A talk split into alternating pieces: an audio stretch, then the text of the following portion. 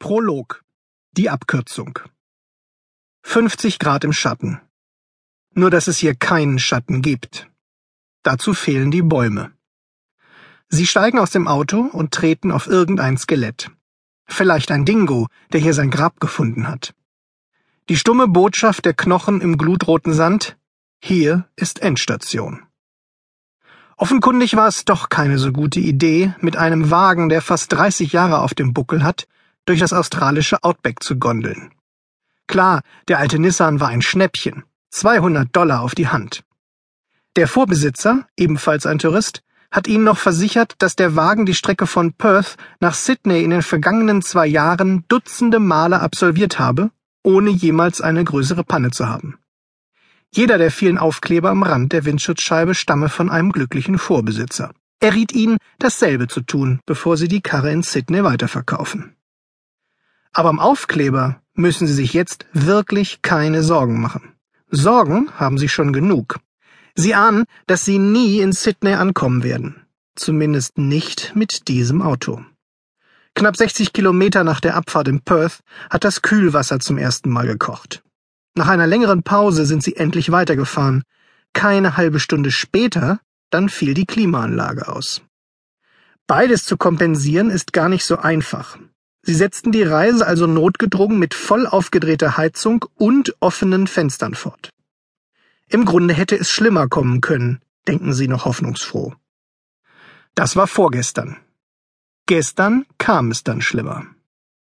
Auf einer Straße mit Schotterbelag hatten sie eine Reifenpanne. Und als sie das Ersatzrad montieren wollten, stellten sie fest, dass auch dieses platt war. Anscheinend war einer der Vorbesitzer in derselben Situation gewesen und hatte das ausgewechselte Rad einfach verstaut. Glücklicherweise war die Auffahrt auf den Highway und damit eine Tankstelle nur fünf Kilometer entfernt. Während der langsamen Weiterfahrt auf der Felge kochte dann wieder mal der Kühler. Die Reparatur war nicht ganz billig. Wenigstens hatten sie danach nicht nur neue Reifen, sondern auch eine funktionierende Klimaanlage. Das war es ihnen wert. Als sie abends in einem Motel abstiegen, waren sie trotz allem guter Dinge. Was wäre eine Autoreise durch Australien auch ohne ein paar coole, abenteuerliche Situationen? Gestern Abend dachten sie noch optimistisch. Auch heute Morgen sah alles soweit rosig aus. Der Highway war breit und leer. Der Motor des Nissan schnurrte ohne Macken vor sich hin, begleitet von gute Laune Oldies aus dem Radio. Lollipop, lollipop, oh, lolli, lollipop. Gut 300 Kilometer lagen schnell hinter ihnen. So hätte es immer weitergehen können. Hätte. Denn stattdessen stehen sie jetzt auf einer glutheißen, von Sand und Steinen übersäten Piste mitten im Nirgendwo von Westaustralien, fernab jeder größeren Straße. Zivilisation? Fehlanzeige. Neben ihnen die verflixte Rostlaube, mit der sie hergekommen sind. Ein letztes Röcheln, bevor der Motor ausgeht. Vor 20 Kilometern hatten sie noch befürchtet, das Benzin könnte nicht reichen. Der dichte Rauch, der jetzt zischend unter der Motorhaube hervorquillt, spricht eher dafür, dass der Kühler endgültig den Geist aufgegeben hat. Wie sind sie bloß in diese elende Situation geraten? Eigentlich war ihre Route doch perfekt geplant. Immer den Highway entlang und einen Stop einlegen, wenn es sich ergibt. Aus reiner Freundlichkeit haben sie den sympathischen Anhalter mitgenommen, der an einer verlassenen Bushaltestelle wartete.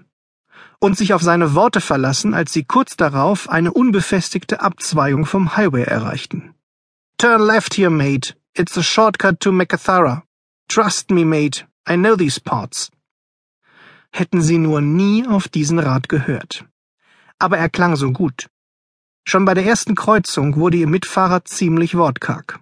Nach einer Weile entpuppte sich die angebliche Abkürzung als regelrechte Holperstrecke ins Nirgendwo. Das war vor etwa 60 Kilometern. Spätestens da hätten sie umkehren sollen. Der rötliche Sandboden glüht vor Hitze. An das kaum kühlere Blech der Karosserie gelehnt, lassen sie sich im schmalen Schattenstreifen des qualmenden Wagens nieder und greifen nach der Trinkwasserflasche. Ein knapper halber Liter ist noch übrig für sie und ihren Mitfahrer. Schnitt Filme wie The Texas Chainsaw Massacre, Wolf Creek, The Hills Have Eyes oder Wrong Turn fangen so oder ähnlich an. Die Protagonisten nehmen eine Abkürzung.